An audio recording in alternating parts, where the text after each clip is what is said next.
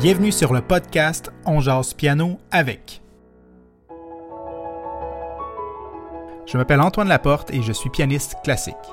À chaque épisode, j'ai un ou une invité pianiste concertiste et le but sera de démystifier le métier de pianiste auprès du grand public et d'inspirer d'autres musiciens. On parle de leur parcours depuis les tout débuts, leur cheminement académique et les concours de piano, ainsi que leur saut vers la carrière professionnelle.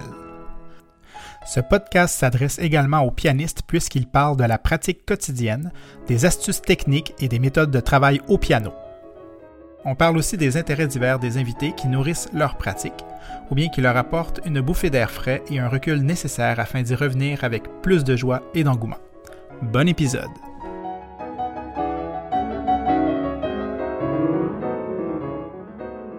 Alors bonjour tout le monde, euh, ici Antoine Laporte euh, au microphone et euh, bienvenue à ce deuxième épisode du podcast On jase piano avec.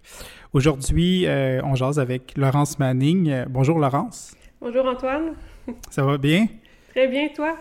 Oui, oui, oui, super. Puis merci beaucoup d'avoir accepté de participer à ce podcast qui est, qui est tout jeune et qui commence. Ça me fait plaisir. Ouais. Et puis, euh, bon, en plus, on a eu la chance de, se connaître quand même, euh, quand même pas mal. Euh, on, a déjà habité ensemble à, mm-hmm. Montréal, en colocation. puis, puis, on se connaît aussi les deux parce que on vient les deux de la même ville au Québec, Sorel-Tracy. Alors, puis on est comme, c'est ça, des pianistes de base classique, formation classique. à Sorel-Tracy, il n'y en a pas des tonnes. c'est vrai. Hmm. alors, ben, en tout cas, je suis super content que, que tu que tu sois là. Et euh, ben, c'est ça. Pour commencer, euh, j'aimerais juste que si tu peux juste me parler, comme faire un petit résumé de ton parcours euh, comme pianiste, comme musicienne.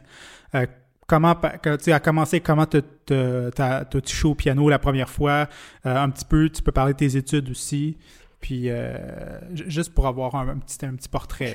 Ben, c'est bon. Ben, j'ai commencé tout petite. ma mère est prof de piano.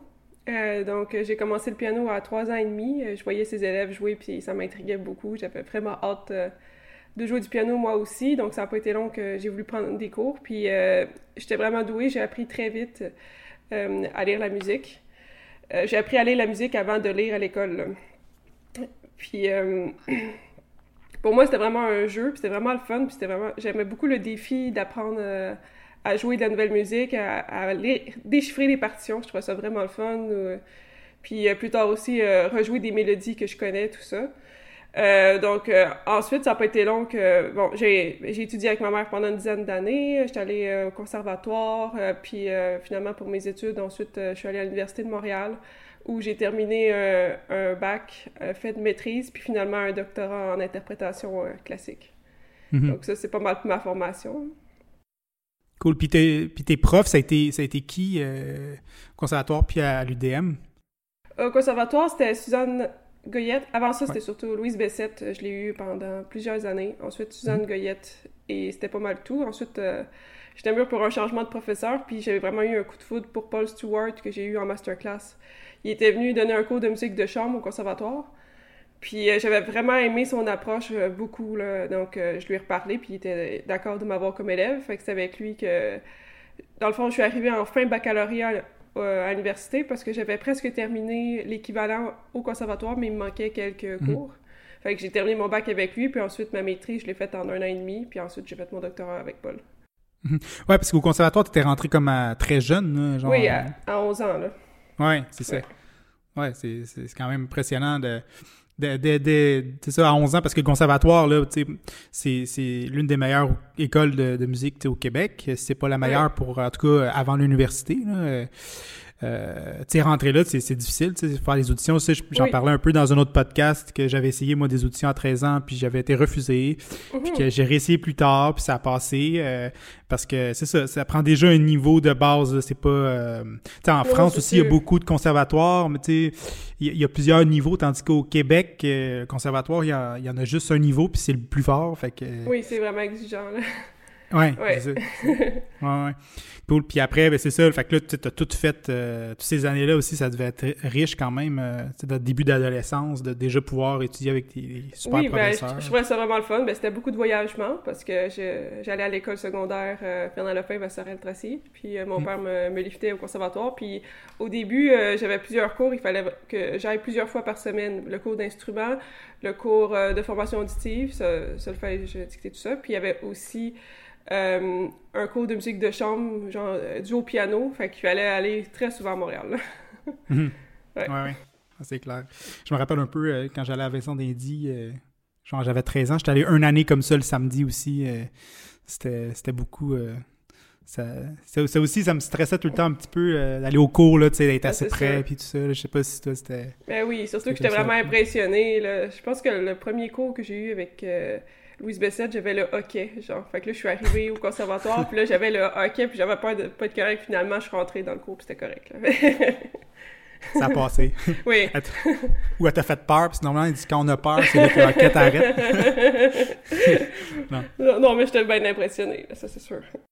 OK. Cool. Fait que là, c'est ça. Dans le fond, tu étais allé à, l'UDM après, puis tu as fait, mhm. euh, je pense, ta maîtrise, puis, puis ton doc, ton doctorat en, en, pratique, euh, en, piano. Euh, oui, en interprétation piano. Oui, ouais, ouais. Puis c'était, c'était sur Fanny Mendelssohn que tu l'as fait, oui. ta thèse. c'est ça, de doctorat. Oui. Ouais.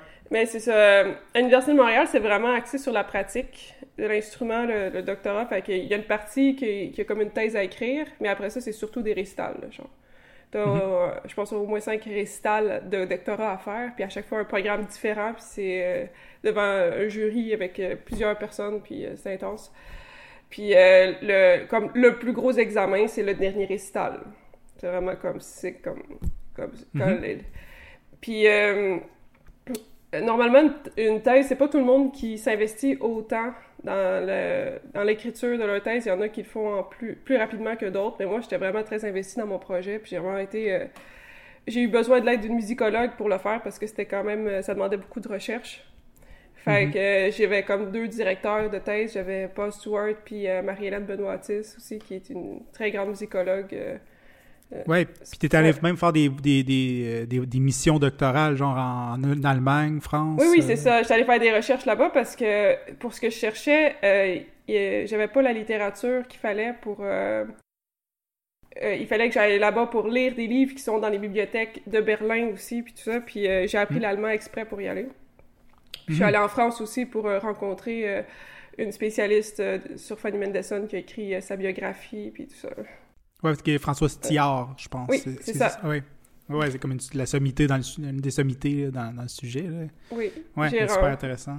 J'ai mhm. rencontré aussi euh, Angela Mace Christian qui habite euh, à Toronto. Ben, je l'ai rencontrée à Toronto, je sais pas si c'est là qu'elle habite. Euh, mais elle aussi, c'est quelqu'un d'important dans le domaine sur Fanny Mendelssohn parce qu'elle a fait une thèse que puis finalement elle a pu euh, démontrer qu'une des pièces qu'on attend, une pièce de piano qu'on attribuait à Félix Mendelssohn a été écrite par sa sœur. C'est la Easter Sonata. C'est une pièce que de, ça, ça, fait hmm. vraiment longtemps que tout le monde, depuis toujours, le monde pensait que c'était son frère qui avait écrit la pièce, mais non, c'était elle. elle a fait des recherches, elle a analysé l'écriture. Euh, puis, euh, ouais. J'imagine qu'il doit y en avoir pas mal des pièces de même qui ont, qui ont été attribuées à d'autres à d'autres, des, compositeurs hommes, puis que c'était fait finalement par soit leur conjointe ou des compositrices ben, femmes. oui, je pense que j'avais lu que peut-être que la femme de Bach aussi, elle aurait écrit des trucs, en tout cas. Ah oui. Mais c'est, c'est comme, c'est le fun de pouvoir comme euh, rectifier des trucs de l'histoire encore aujourd'hui, ouais, ouais. Hmm. Cool. Ben, euh, tant qu'à tant qu'à, être sur le sujet, ben, peut-être qu'on peut écouter, on peut écouter quelque chose de Fanny Mendelssohn. Euh, ben justement, on va écouter un extrait de ton récital. Tu as fait ton, ton, récital fin doctorat. Oui. Euh, donc, euh, c'est ça. C'est, j'ai choisi le mois. En fait, c'est Daciar. Donc, il y a une pièce à chaque, pour chaque mois, elle a composé une pièce. Puis, on va écouter le mois d'octobre parce que c'est ton mois de naissance. c'est bon. je me disais que c'était peut-être une bonne idée de, d'y aller avec ça. Donc, on écoute Octobre de Daciar de Fanny Madison.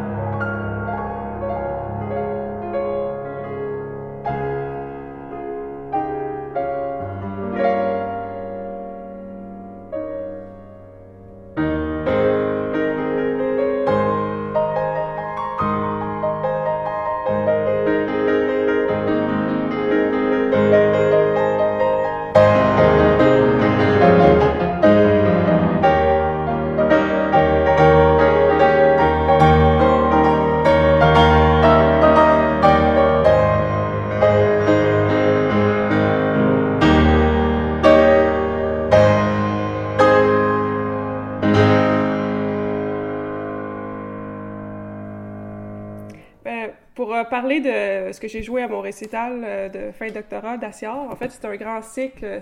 D'Assiar, ça veut dire l'année en allemand.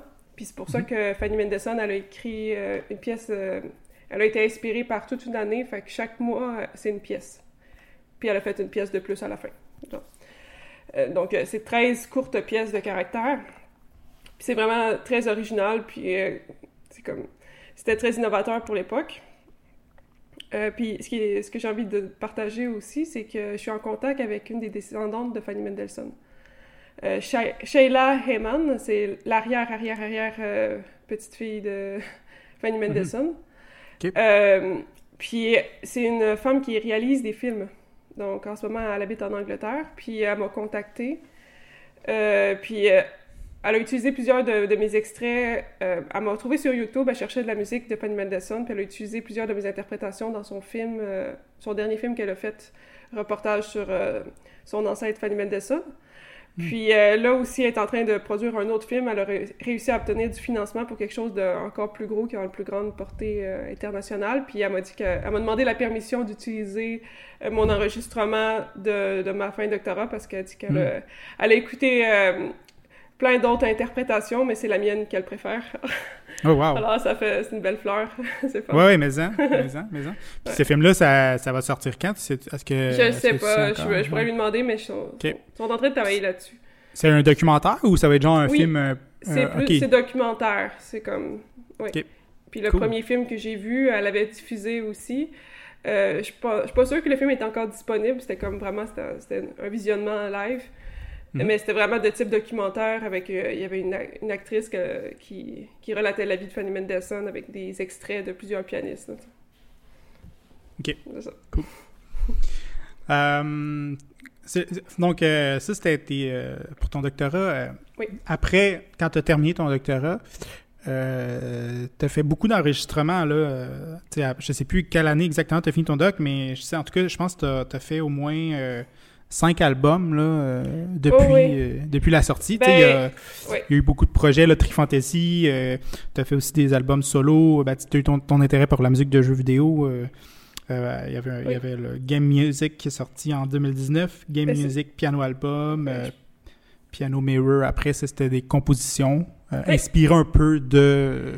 c'est vraiment des, des compositions originales, vraiment. Hmm. C'est sûr que je suis inspiré entre autres de la musique de jeu, mais aussi de la musique classique, néoclassique un peu celtique aussi, des fois. Oui, oui, c'est ça. C'est ça. Puis, enfin, tous ces, ces albums-là, ces idées-là, c'est que tu avais as ressenti le besoin après, après tes mhm. études de comme go, le lancer de la musique. Ça a commencé avant la fin. C'est mhm. que durant mes études, euh, j'aimais beaucoup ce que je faisais, puis sur Fanny Mendelssohn, puis tout ça. Puis à un moment donné, je me demandais un peu qu'est-ce que je ferais après. Puis j'ai eu l'occasion de jouer avec des orchestres de jeux vidéo. Fait que ça, c'était en 2016. Puis j'ai vraiment adoré mon expérience. Ça reste que moi, j'aime les jeux vidéo. Puis depuis que je suis petite, que je joue à des jeux vidéo. Puis donc, mm. j'aime la musique, puis j'en connais aussi. Tu sais, j'ai joué avec mon frère aussi, qui est musicien, puis qui aime les jeux vidéo. Puis euh, pour moi, la musique de jeux vidéo, elle a autant de valeur que la musique de film. Puis euh, il y a beaucoup de gens qui, qui, achètent de la musique de jeux vidéo sans même jouer au jeu nécessairement. C'est comme la musique a de la valeur en soi. Mais mm. en, en même temps, il y a aussi l'aspect nostalgie pour ceux qui aiment les jeux. Comme d'entendre la musique de Mario, de Zelda, de Final Fantasy, quand tu as eu l'occasion de jouer au jeu, c'est sûr que ça donne des, émotions, puis il y a quelque chose de très rassembleur. Si tu vois une, foule euh, qui va écouter un concert euh, de musique de jeux vidéo, les gens sont vraiment... Euh, les gens écoutent attentivement ou ils s'exclament beaucoup entre les pièces, les gens réagissent beaucoup à la musique, puis c'est le fun de sentir le lien que tu as avec le public. C'est palpable.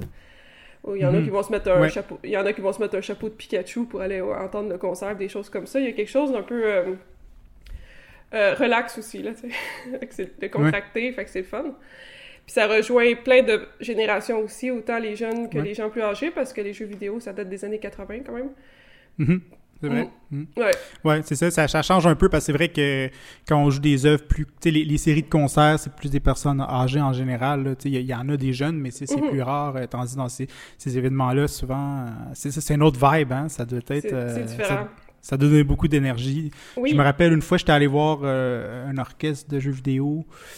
C'était Final Fantasy. Il est venu à, comme à place des Arts, là, puis le monde, ça criait, ça se levait, tu sais, c'est un orchestre symphonique, puis c'est cool. Ouais, c'est ça. Mes premiers concerts que j'ai assistés, c'était des concerts de Zelda aussi symphoniques, c'était l'orchestre euh, mm-hmm. qui est officiel, là, qui faisait la tournée, là, puis euh, j'étais vraiment impressionné avec mon frère, avec l'écran, puis il montrait des images de jeux vidéo, mais c'est comme avec des musiciens professionnels, l'orchestre qui jouait. J'ai vraiment adoré ça aussi. Fait que là, de, de voir que je pourrais en jouer moi-même, ben, de fil en aiguille, je me suis dit, ben, pourquoi pas? Puis euh, j'ai commencé à mhm. faire des arrangements, piano solo, puis à me filmer, puis à développer ma chaîne YouTube. Mhm. Ça a quand mhm. même fonctionné plutôt rapidement, euh, parce que là, j'ai pu comme euh, rejoindre des gens partout sur le monde, parce que ça, c'est le fun avec la musique, peu importe la langue que tu parles, la musique, les gens comprennent. Donc, j'ai des fans de partout dans le monde. Puis euh, grâce à ça, j'ai pu me développer une communauté qui est assez intéressée pour que ça vaille la peine d'aller faire des albums aussi. Ouais. Puis, euh, fait que mm. j'ai fait mon projet, j'ai rencontré des musiciens avec qui j'ai fondé le, le, trio Tri Fantasy. Fait que c'est avec eux que mm-hmm. j'ai fait mes premiers albums. Puis c'est moi qui faisais tous les arrangements aussi. Euh, mm-hmm. sauf que finalement, ben, on s'en allait pas tous vraiment dans la même direction. Fait que ce projet-là, il a terminé en 2020. Puis ensuite, j'ai fondé un nouveau trio qui est le, trio Laurence Manning. Puis ça, c'est mon trio. vraiment, c'est super solide. Euh, avec deux super musiciennes qui en plus on est des super bonnes amies, fait que c'est vraiment le fun. Puis on fait de la musique de jeux vidéo, mais aussi des compositions euh, que je fais, des compositions originales. Puis on est ouverte aussi à faire autre chose, éventuellement de la musique euh, d'anime ou de, de film, c'est possible aussi. Mais vu que c'est mon nom puis que c'est pas juste on fait de la musique de jeux vidéo, ben on a comme plusieurs choix là, tu sais. Les deux sont de formation classique aussi. Ok. on, va, on va écouter justement ton trio de Manning. on va écouter la pièce Termina. Termina Field euh, de Zelda. En tout cas, c'est une des, des, pièces en tout cas les plus connues du jeu. On écoute ça, puis on revient après.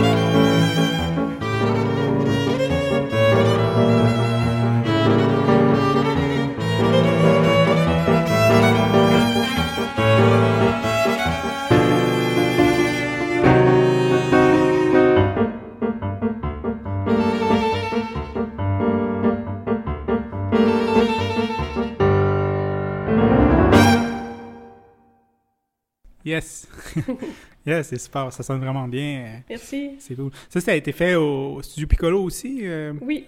Oui, ok. Oui, c'est ça.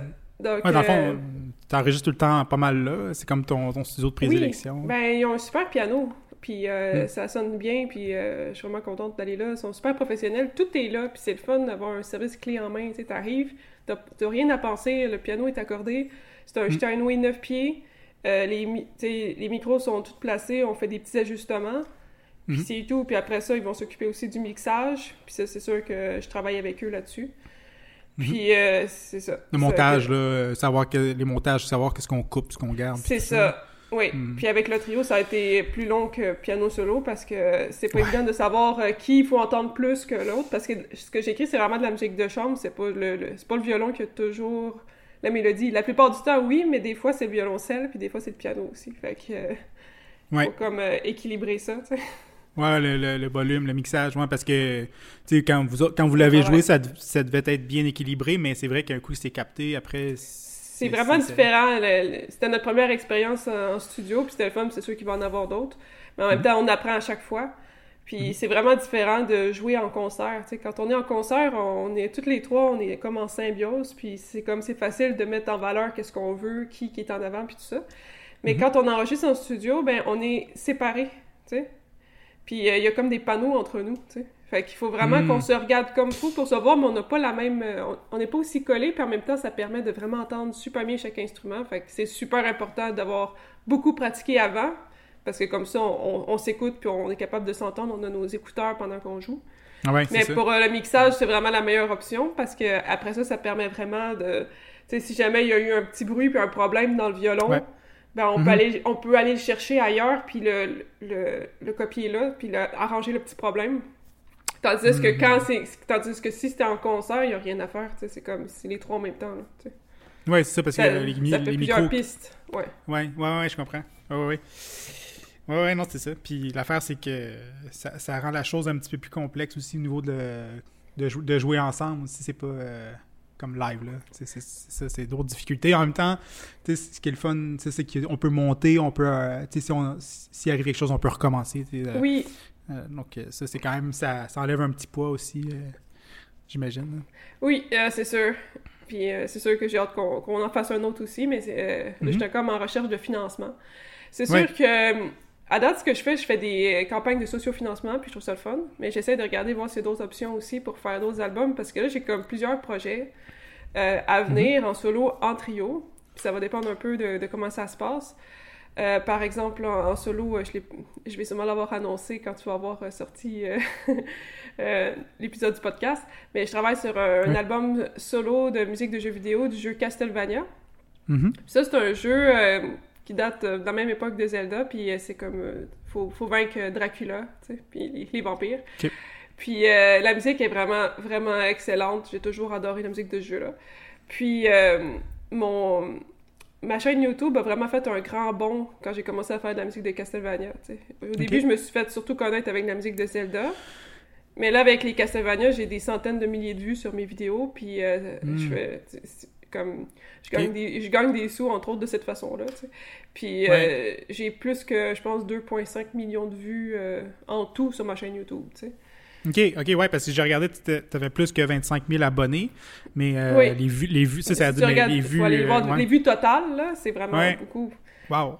Fait que ça vaut vraiment la peine de faire un album. Puis là, maintenant, je pourrais aussi en faire un en trio parce que j'ai fait des tournées de concerts l'année passée. Puis euh, avec mon trio, on a fait une tournée de concerts Zelda. J'ai écrit des arrangements exprès pour ce concert-là. Puis Mhm. c'est avec euh, ces arrangements-là, plus quelques autres. En tout cas, j'ai- fait un programme. Puis avec ça, j'ai fait l'album Trio of the Goddesses. Ouais. Mhm, Avec Daphné euh, Saint-Saëns, Richard, puis Lauduna Vincent. C'est ça. Ça? Hmm. Oui. Puis euh, on a fait aussi une tournée du concert Castlevania qui a eu beaucoup de succès. Fait que ça, ça peut être une option pour un autre album, mais là, je suis en discussion Mhm. avec un label américain qui serait intéressé pour un album piano solo de Castlevania. OK. Fait que euh, c'est pour ça que je regarde avec eux autres. Si ça fonctionne, ça va être le fun parce qu'on va avoir le CD, le vinyle et possiblement les partitions qui seraient vendues, mais on essaie de contacter euh, le producteur de jeux vidéo, Konami. Parce que ça prend leur autorisation pour vendre les partitions. OK. En ce qui concerne le, le CD puis le vinyle, on pourrait le faire quand même parce que c'est possible d'acheter des licences mécaniques. Mhm. Est-ce que tu irais enregistrer là-bas ou il, il te ferait, tu as carte blanche, tu fais tes Je affaires? pense que ça va être carte blanche puis ça va être ici, probablement encore au studio Piccolo. C'est juste que j'attends de voir côté euh, financier comment on va s'arranger pour faire ça. Parce Mhm. que si ça fonctionne pas avec eux, je pourrais très bien faire une campagne de sociofinancement puis j'ai aucun doute que j'arriverai euh, à mes objectifs parce que j'ai beaucoup de mes fans qui attendent cet album-là depuis plusieurs années. Ouais, ouais, c'est ça, parce que t'as des. Je pense que tu as eu plus que 400 contributeurs pour ton autre. Euh, pour ton oui, album. Oui, c'est ça. ça. a très bien fonctionné. Puis même mon album de composition, ça a été une belle surprise parce que c'était la première fois que, que je présentais un, un projet d'album que c'était pas de la musique de jeux vidéo, mais des compositions originales. Puis les gens, ils ont vraiment suivi. Puis j'ai, à chaque fois, je dépasse mes objectifs. Puis ça me permet d'ajouter euh, un peu plus à l'album puis de pas être stressé au côté financier parce que il y a toujours des surprises, tu sais, quand on veut enregistrer, on, se fait un, budget, puis finalement, tel truc, ça a pris plus de temps, puis finalement, ça, ça coûte un petit peu plus cher, fait que d'avoir un, petit peu plus que l'objectif, c'est toujours mieux, là. Mhm, mhm. Puis, je me demandais aussi la, la composition, la, la, musique du jeu vidéo, ça faisait longtemps, depuis que tu es jeune, tu écoutais ça. Puis la composition, euh, ben, je, pense que ça vient un peu de ton influence de, faire les arrangements des jeux vidéo, mais est-ce que tu as toujours voulu composer? Euh, oui, mais j'avais comme pas assez confiance en moi pour oser faire de la composition. Mais j'ai commencé à en hmm. faire euh, comme plutôt en 2017, j'ai fait la composition Medieval Fantasy, puis ensuite l'année suivante Water Spirit. C'est deux pièces qui sont sur mon album. Mais je faisais plein d'autres choses en même temps. J'étais avec le trio Tri Fantasy, puis j'étais comme. J'étais moins là-dedans, mais là, quand la pandémie est arrivée, j'avais beaucoup de temps, puis pas mal d'idées aussi. fait que j'avais commencé à composer avant que la pandémie arrive, mais là, le fait d'avoir beaucoup de temps, parce que j'avais d'autres contrats, j'avais des concerts, j'avais plein de trucs à mon, à mon horaire qui sont tombés à l'eau. Puis euh, je me suis mis à, vraiment écrire beaucoup, puis euh, c'est là que je me suis retrouvée avec euh, vraiment tout un programme pour faire un album. Puis mhm. j'ai fait un, concert en ligne aussi. C'était la ville de Saint-Ours qui avait payé pour un concert, comme pour la ville de Saint-Ours, mais c'était en ligne parce qu'on pouvait pas sortir de la mhm. maison avec la pandémie. Des live, euh, live stream sur YouTube. C'était un, live sur Facebook. Ah, puis j'avais eu beaucoup de succès, fait que j'étais vraiment contente, puis ça m'a donné confiance. Mais après ça, j'étais comme, je vais, je vais l'essayer, je vais faire la campagne de, de financement, puis ça a très bien marché. J'avais quand même sorti une coupe de mes compositions sur YouTube, mais je pouvais pas savoir à quel point que ça fonctionnerait bien, puis les gens m'ont fait confiance. Fait que, puis il y, a, encore des gens qui ont hâte que je sorte un nouvel album de composition parce que là, je, comme ça élargit mon, mon public, tu sais. Oui, non, c'est clair. C'est un autre public. C'est pas le même aussi. Euh, ça doit être un public un peu différent ça ou peut être un peu, C'est un peu des deux, mais ça va peut-être rejoindre des gens plus âgés. Euh, la composition, le fait que le mhm. jeu vidéo, des fois, ça peut faire peur à des personnes qui connaissent pas ça du tout. Mhm. Euh, mais comme quand on parle de musique originale, puis c'est de la musique qui s'écoute bien, mes compositions aussi, là. Mhm. Euh, puis, euh, donc, un empêche pas l'autre. Il y en a qui trippent plus sur mes compositions, d'autres sur ma musique de jeu, puis il y en a que c'est les deux aussi. OK. Ben, tant qu'à parler de ça, on va aller écouter une pièce, une de tes compositions. C'est la première piste qui est sur ton album Piano Mirror que tu mhm. as sorti pendant la pandémie, en 2020. Donc, Dance with the Wind.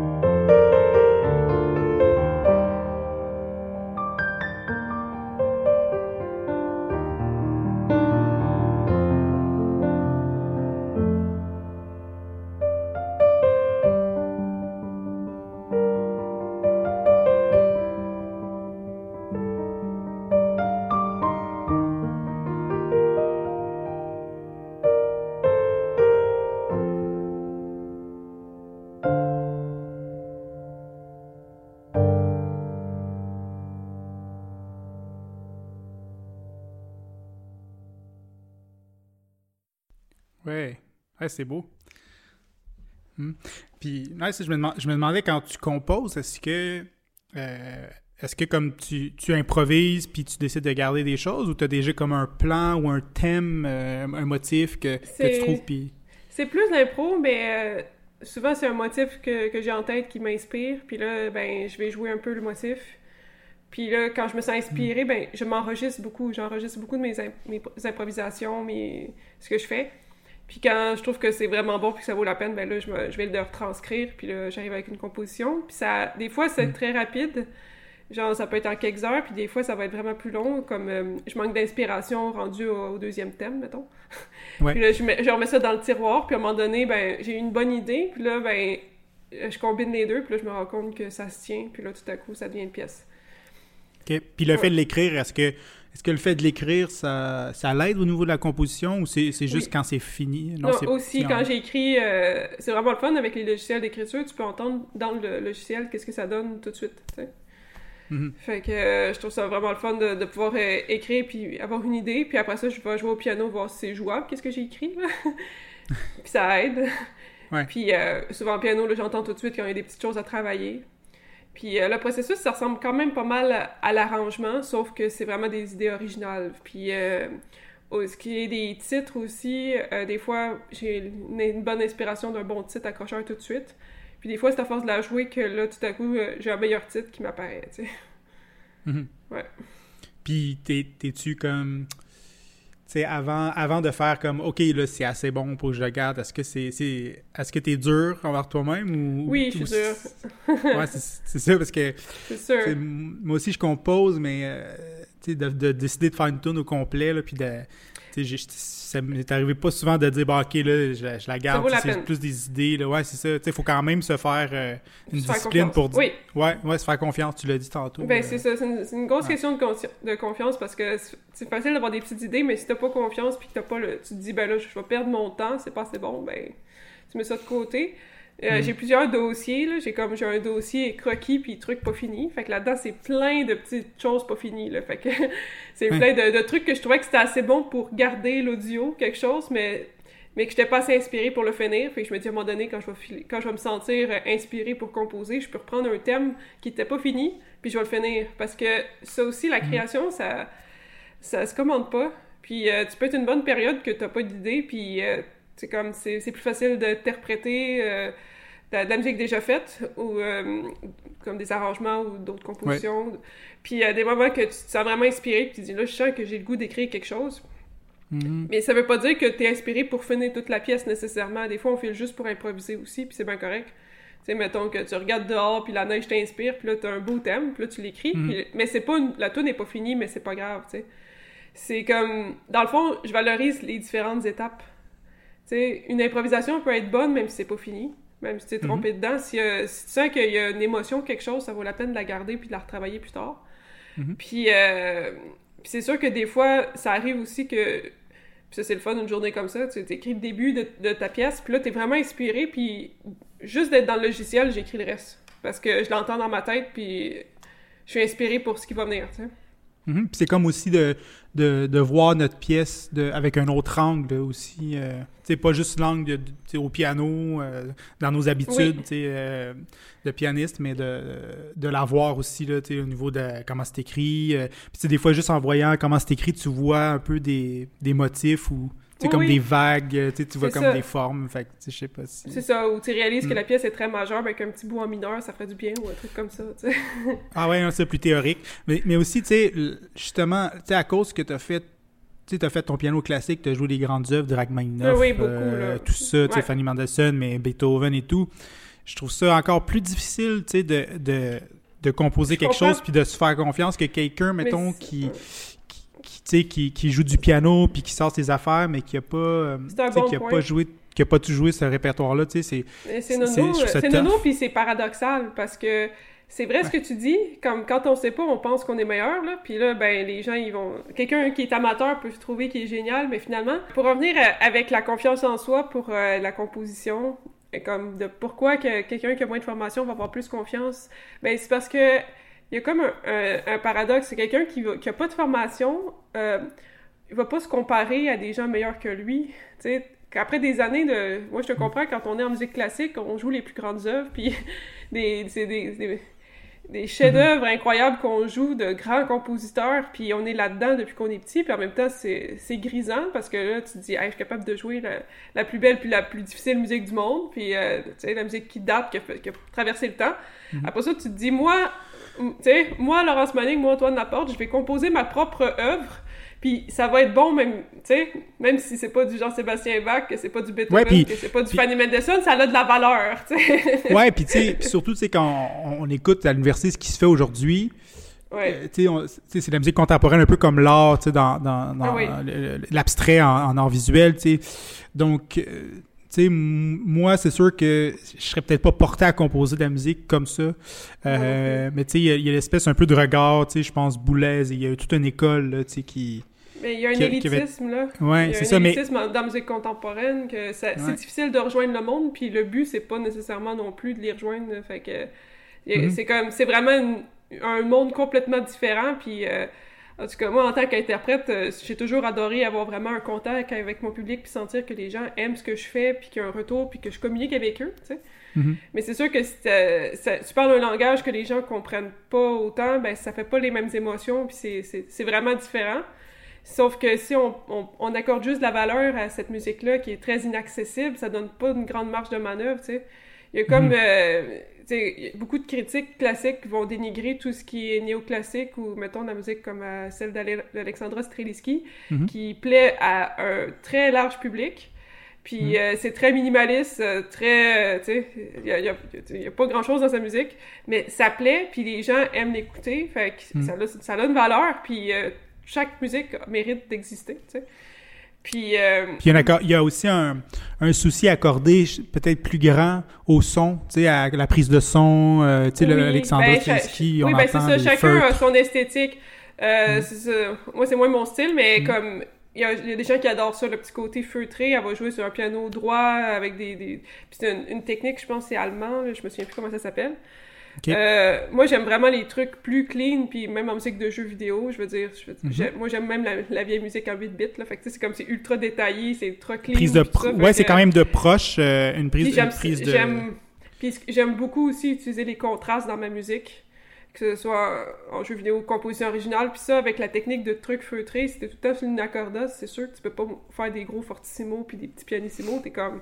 Mhm. Moi, j'aime ça pouvoir faire des deux, tu sais, faire de la musique très douce puis très forte, ça me tente, là, Ouais. Fait que ça, c'est une question de goût, mais ça revient à dire qu'il faut se faire confiance à nous de, de dire, moi, je sens ça comme ça, puis les gens aiment l'unicité, puis la différence, puis euh, s'assumer. Puis quand on a une grande formation, ben on a, on a tout ce qu'il faut, dans le fond, pour euh, écrire quelque chose qui a de la valeur. Puis euh, ça sonnera pas comme un autre parce qu'on est différent.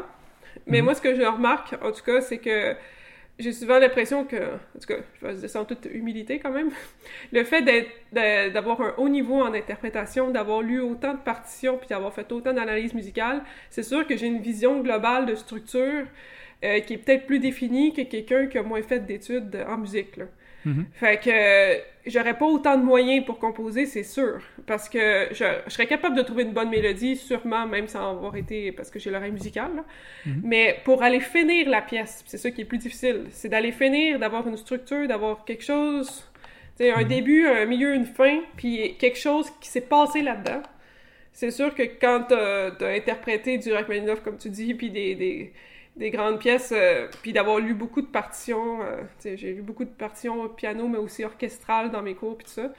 ça. Ça reste que ça élargit la vision, puis au niveau de l'instrumentation, même si on joue du piano solo, euh, d'avoir une conscience des timbres, puis tout ça, ça fait une grosse différence aussi. Mm-hmm. Ouais, puis après, quand tu fais de la musique de chambre aussi. oui. Parce que tu fais de la musique de chambre, tu as toujours as aussi fait de la musique de chambre avec d'autres. Oui, ben c'est l'école, hmm.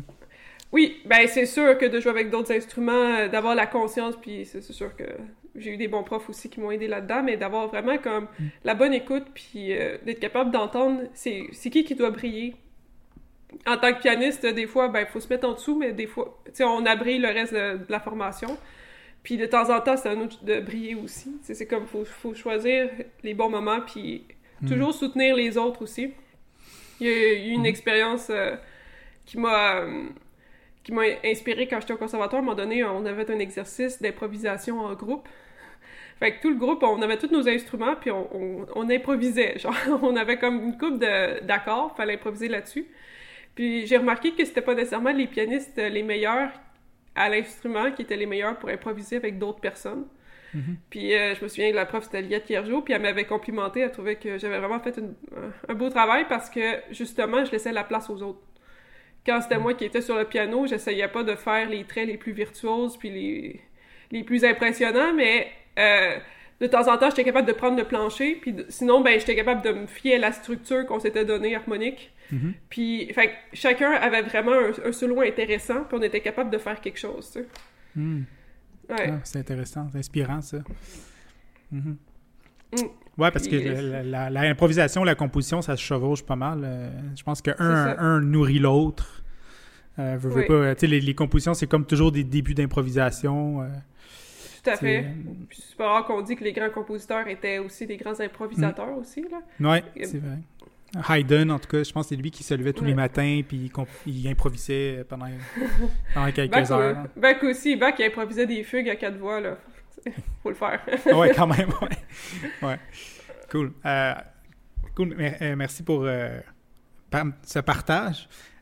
pour, pour ce qui est de tes compositions, puis ton processus, puis tout ça. Puis c'est vraiment, c'est vraiment intéressant parce que, tu sais, finalement, un compositeur, il faut qu'il... Il faut pas qu'il se, s'enferme, tu sais, je veux dire, la, création, il faut que ce soit quelque chose de libre aussi, tu sais, il faut pas euh, s'encarcaner, Il faut garder le plaisir de jouer aussi. Puis c'est sûr qu'après des, des, années de formation classique, tu sais, c'est comme, c'est très discipliné, puis tout ça, il faut quand même toujours garder l'idée que la musique, c'est le fun. C'est le fun à jouer, c'est le fun d'improviser, c'est le fun à, tu sais, hmm. c'est comme il y, a beaucoup de plaisir à être capable de, bien jouer une pièce. Puis c'est pour ça que de mm. tous les âges, tous les gens adorent apprendre à jouer du piano. Tout le monde est fier après, là. C'est fun. Cool. Puis là, ben, euh, on, va, bientôt... Euh, l'émission tire à sa fin. L'épisode tire à sa fin. Je me demandais, euh, c'est quoi tes projets que tu as en ce moment que tu, que tu peux partager, que tu peux dire? As-tu des concerts qui s'en viennent, des prestations? Bon, là, tu me parlais d'un projet d'album, là, mais à court terme, est-ce que tu as, des choses qui s'en viennent euh, pour toi? Ben, c'est surtout cet album-là qui, me prend mon temps ces temps-ci, parce mhm. que là, je viens tout juste de finir les arrangements. Fait qu'on va pouvoir aller de l'avant avec le projet. Puis euh, sinon, euh, je sais que j'ai un album qui va ressortir en édition vinyle l'année prochaine. Fait que j'ai pu signer aussi avec une compagnie américaine, Manawave Media, qui vont produire mon album Trio of the Goddesses. Donc, hmm. mon dernier album de Zelda avec mon trio va avoir une édition spéciale en vinyle. Fait que euh, ça va être vraiment le fun. Il s'occupe de tout, donc euh, moi, je vais, je vais être, je, touche un pourcentage des, droits qu'ils vont recevoir. Mais euh, ça va être vraiment le fun avec une nouvelle pochette. Donc, il y a un artiste qui va nous dessiner une pochette. puis la distribution physique, dans le fond, la distribution physique, fait que ça... Il s'occupe de tout.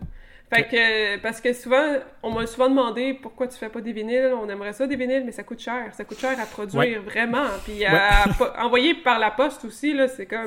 Moi, j'envoie des CD par la poste, là, mais des vinyles, c'est. C'est fragile aussi, je pense. Euh, ben, c'est sûr que ça prend un emballage spécial. Fait que là, eux, ils sont, ils sont spécialisés en vinyle. Fait que c'est parfait. Ah, OK.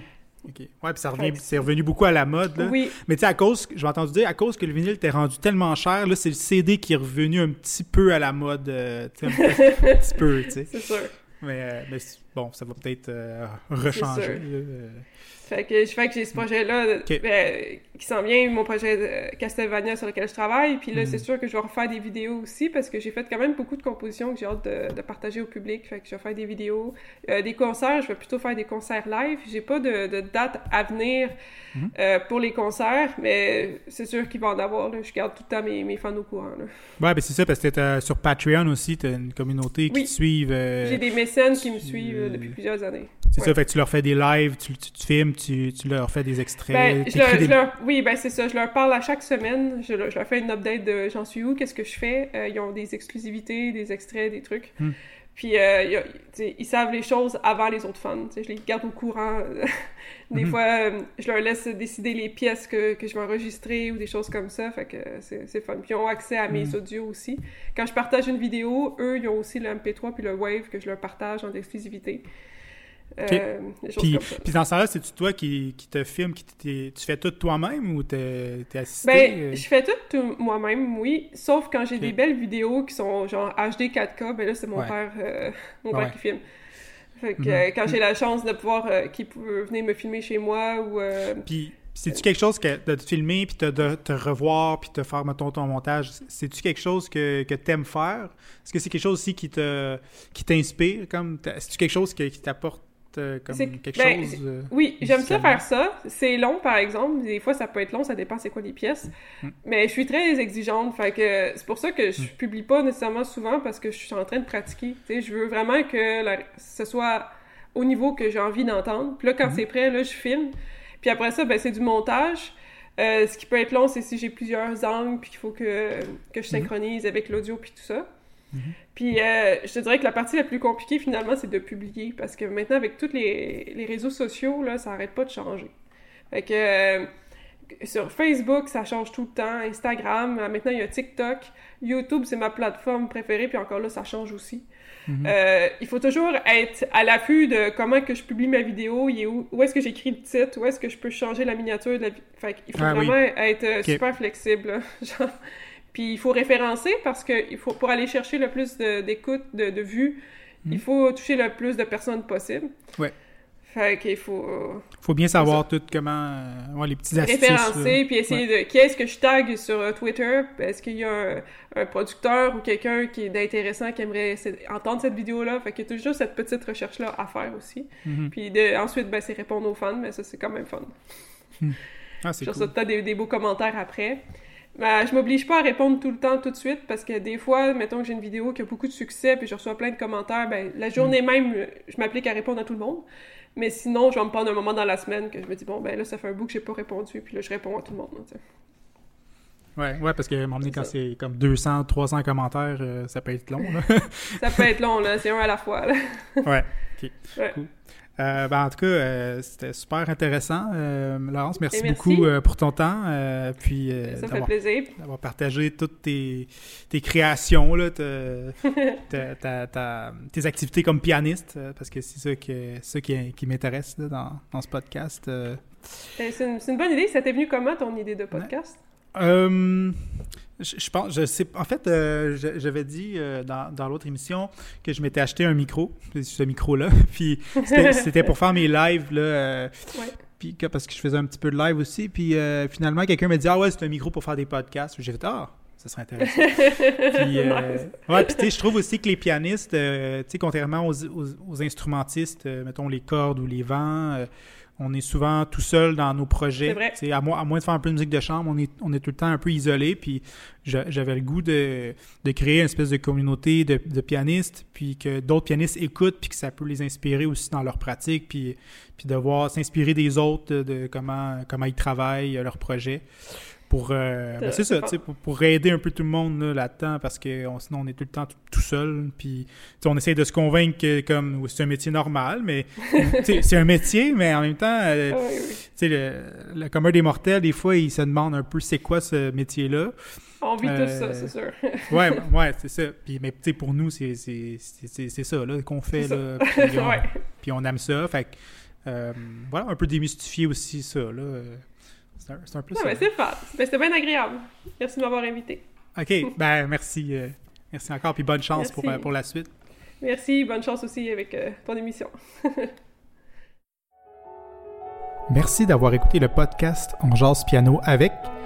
Je vous donne rendez-vous au prochain épisode dont mon invité sera Thierry petit.